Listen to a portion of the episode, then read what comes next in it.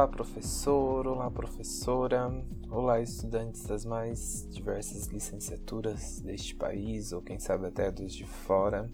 Sejam todos bem-vindos. Este é o segundo episódio do podcast Colega de Classe. Eu gostaria, primeiramente, de agradecer aos feedbacks das pessoas que assistiram ao primeiro episódio, que me ajudaram muito a pensar e repensar o, o, a estrutura do podcast em si, que essa é a ideia, ele ser um podcast construtivo, surgir do, da, do diálogo. E agradecer também a quem respondeu a pergunta que eu fiz, né? Que foi um processo muito, para mim foi muito engraçado, que eu cheguei para alguns alguns amigos professores e cheguei, perguntei assim: se um estranho chegasse na rua e te perguntasse o que é ser professor, o que você responderia? Aí alguns até estranharam um pouco assim, mas responderam, gostei muito das respostas e que ajudaram a construir a reflexão que a gente pretende fazer nesse podcast. Quero agradecer desde já quem está ouvindo, quem chegou ao segundo episódio. Quem não assistiu o primeiro episódio, assiste lá. Segue lá no Instagram, arroba podcast colega de classe. Eu sempre vou postar lá toda vez que sair um episódio novo. Eu gostaria de iniciar esse episódio com uma frase de um autor que eu gosto muito, que é o Paulo Freire. Não é o temido Paulo Freire que vem sido alvo de diversos ataques, diversas fake news por parte de diversas partes da sociedade e que acho que talvez não conheçam muito bem o trabalho deste educador brasileiro, né, considerado o patrono da educação brasileira. E ele tem uma frase que eu gosto muito e que vai muito de encontro com a reflexão que eu pretendo fazer nesse episódio, que é: Ninguém começa a ser professor numa certa quarta-feira às 4 horas da tarde. Ninguém nasce professor ou marcado para ser professor. A gente se forma como educador permanentemente, na prática e na reflexão sobre a prática. É, quando eu pensei nesta, nesta pergunta, né, o que é ser professor, eu pensei assim, nossa, que pergunta difícil. É, mas aí a pergunta já estava feita e, e ela tinha de ser respondida. Né? Não respondida de. Não precisa. Eu acho que a gente não. Acho que não vamos chegar em uma. Penso que a gente não vai chegar numa resposta final, assim, tipo, bater o martelo e dizer assim, ser professor é isso. Mas a gente pode refletir um pouco neste episódio sobre o nosso papel de professor, nosso papel na sociedade, não é? Eu, inclusive, quando eu pensei essa segunda possibilidade, assim, da reflexão, eu pensei muito em como a gente ensina arte, que uma das aulas que eu gosto muito de fazer, assim, quando eu inicio o processo do, ensino de arte é eu faço essa pergunta para os alunos: o que é arte?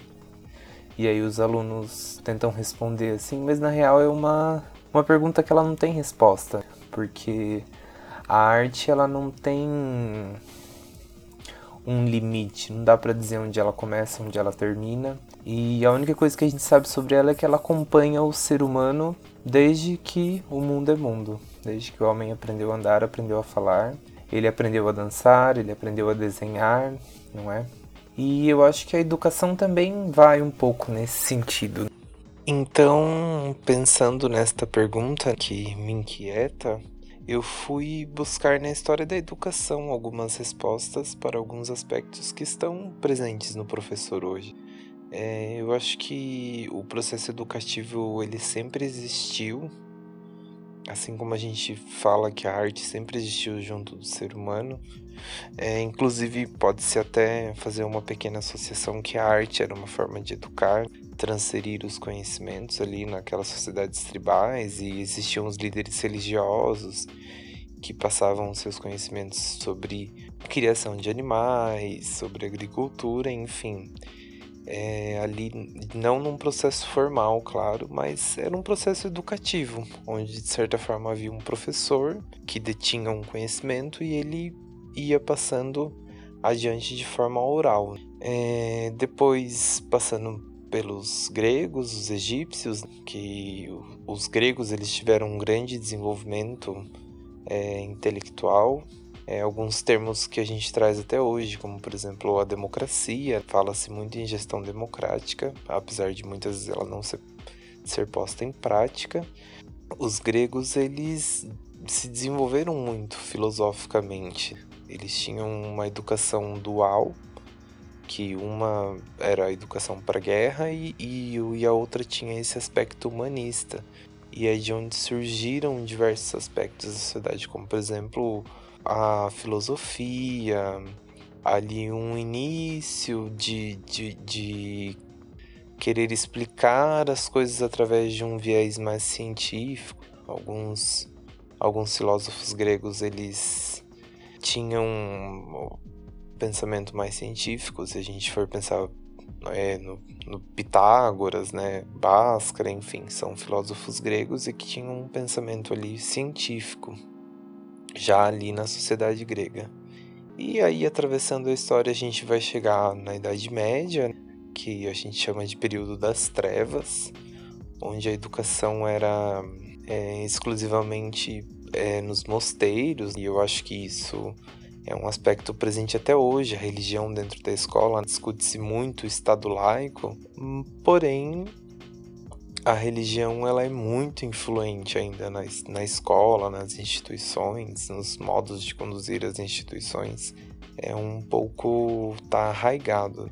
E aí a gente vai viver a, a, era das revoluções. Num primeiro momento ali a Revolução Francesa, que vai trazer o iluminismo e o humanismo e as ciências. Vai ter uma retomada dessas ciências e de certa forma o professor tá ali, porque sem sem professor não existe ciência, né? O professor ele faz ciência. É, eu acredito que seja uma coisa. Eu acredito que todo ser humano na real faz ciência de forma inconsciente, mas o professor ele tem um aspecto científico assim a partir do momento que ele fomenta no aluno, que ele desafia o aluno a criar soluções para problemas, a partir do momento que ele senta e pensa naquele aluno que não aprende e ele desenvolve ali uma técnica, mesmo que de forma inconsciente, isso é ciência que o professor está produzindo. E o iluminismo, enfim, todos esses movimentos da França, eles vão trazer, por exemplo, a Declaração Universal dos Direitos do Homem. Ali vai ter uma pequena semente da escola pública já, do direito da educação para todos.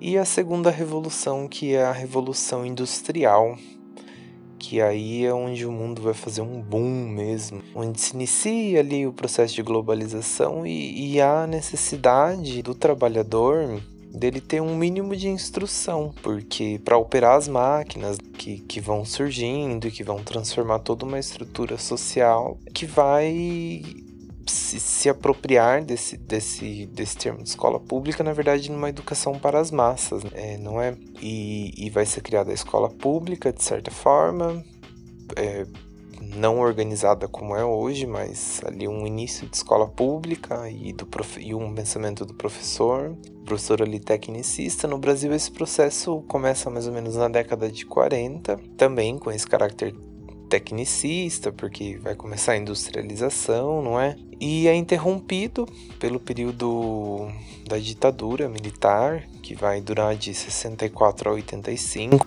Um processo que, de certa forma, a gente pode dizer que atrasou a ciência, sobretudo as ciências humanas no nosso país. Né? A gente tem ali um grande crescimento das escolas públicas, do número de escolas públicas, Porém, do desenvolvimento da ciência em si, a gente tem um retrocesso, um atraso. Algumas pessoas, como o próprio Paulo Freire, que foi citado no início desse episódio, o Florestan Fernandes, que mais tarde vai ajudar na, na concepção da Constituição, Milton Santos, que foi um grande geógrafo brasileiro, eles estavam ali produzindo conhecimento e produzindo ciência de certa forma clandestina. Inclusive, eles acabam sendo exilados do Brasil porque eles querem, eles pensam nessa escola, pensam nessa escola que é mais crítica, não exatamente só para formar para o mundo do trabalho, mas para formar como cidadão.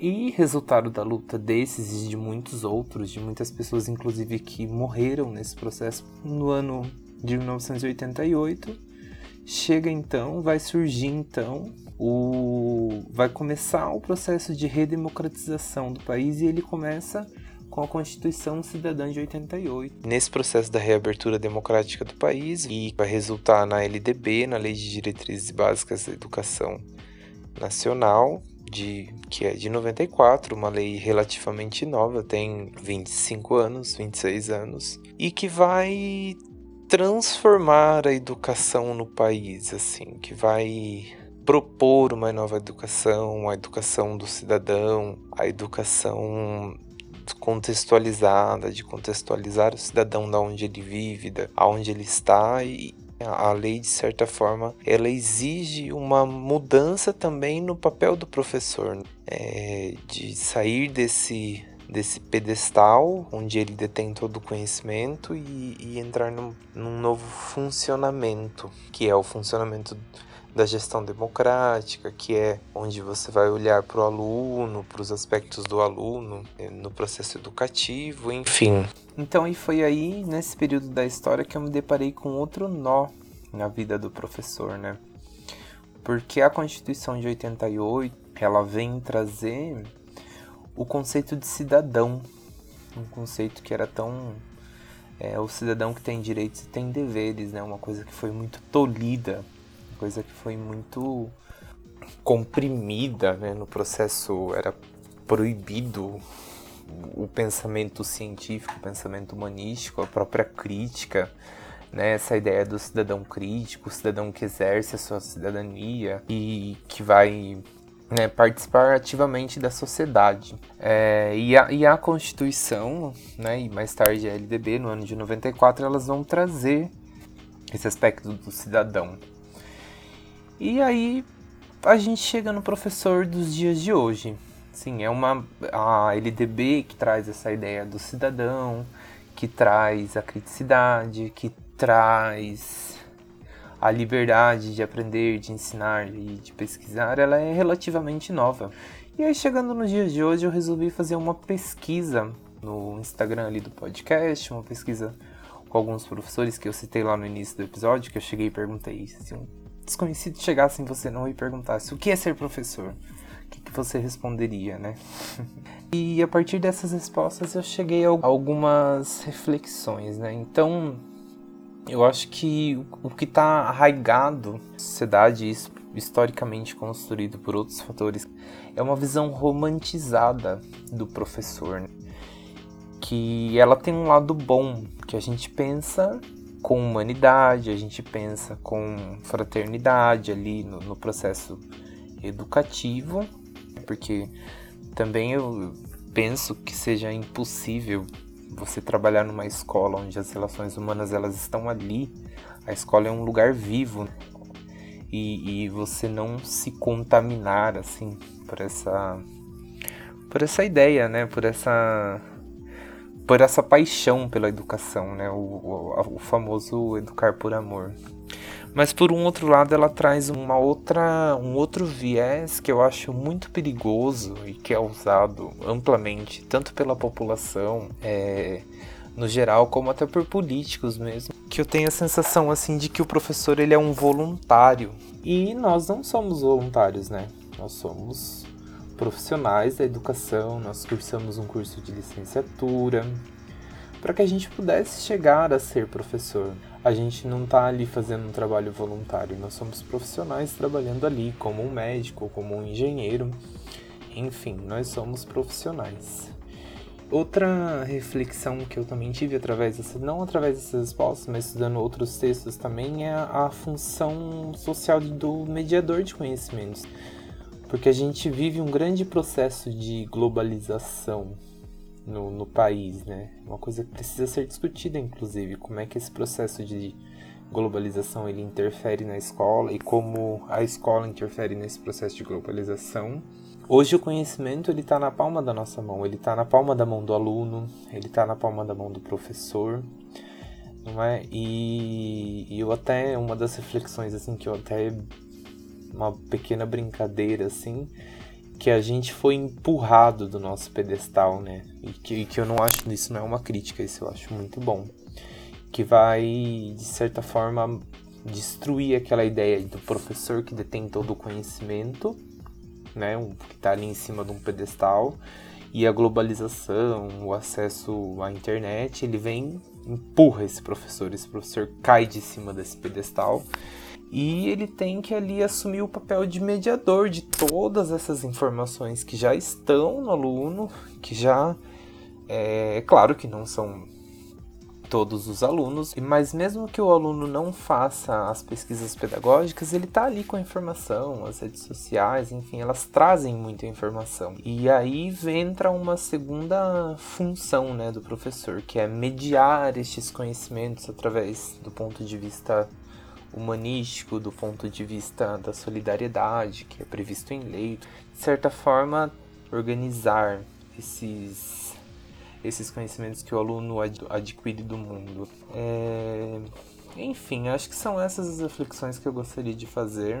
Acho que, para concluir, das reflexões que eu tirei, assim, eu penso que o professor precisa estar tá em constante processo de, é, de construção e reconstrução, invenção e reinvenção Claro que nunca suga, se sugando, porque existe também esse processo que gera um sofrimento mental docente muito grande. Mas assim, um, um constante processo de construção, reconstrução e reflexão sobre a sua prática.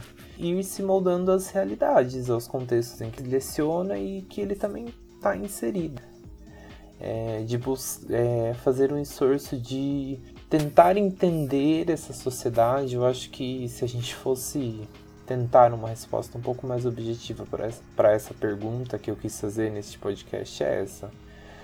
Tentar fazer um esforço de sempre buscar entender a sociedade que a gente está, os movimentos que se formam. A gente teve aí um movimento de efervescência é, social no mundo e que respingou aqui no Brasil também. Enfim, tudo isso faz parte da vida do professor, não é? A gente precisa entender a sociedade que a gente está para que a gente possa agir como cidadãos antes de tudo e para que a gente consiga formar cidadãos, para que a gente consiga formar alunos que ali minimamente é, porque o ideal seria que todos participassem da vida política, que, se, que fossem alunos críticos, que entendessem a sociedade que vive, que estão inseridos, mas a gente sabe que esse é o ideal. Que a gente consiga ali minimamente ser cidadãos antes de tudo, buscar conhecer o mundo que a gente está inserido para que a gente possa conseguir trazer um pouco dessa noção desse mundo para o educando, né? Embora ele já tenha esse contato, mas ajudar ele organizar este conhecimento que está no mundo, que está no Facebook, está no Twitter, no Snapchat, no TikTok, nos podcasts, não é? E, e, é isso, o constante processo de reflexão, construção e reconstrução das suas práticas educativas. Então é essa reflexão que eu queria trazer para esse episódio. Agradeço muito pela audiência. Sigam lá no Instagram, arroba podcast colega de classe. Podem dar o seu feedback lá, mandem mensagem lá no privado que eu sempre respondo todo mundo. Embora eu esteja agora em isolamento social trabalhando em casa e aí isso acaba. Eu brinco que isso corrói mais do que trabalhar na escola, né? Consome a gente mais do que trabalhar na escola, mas estou me dedicando a esse projeto que é o podcast Colega de Classe sempre feito com muito carinho, para que a gente possa refletir e juntos aí construir e reconstruir a nossa prática educativa. Gratidão pela audiência e até o próximo episódio.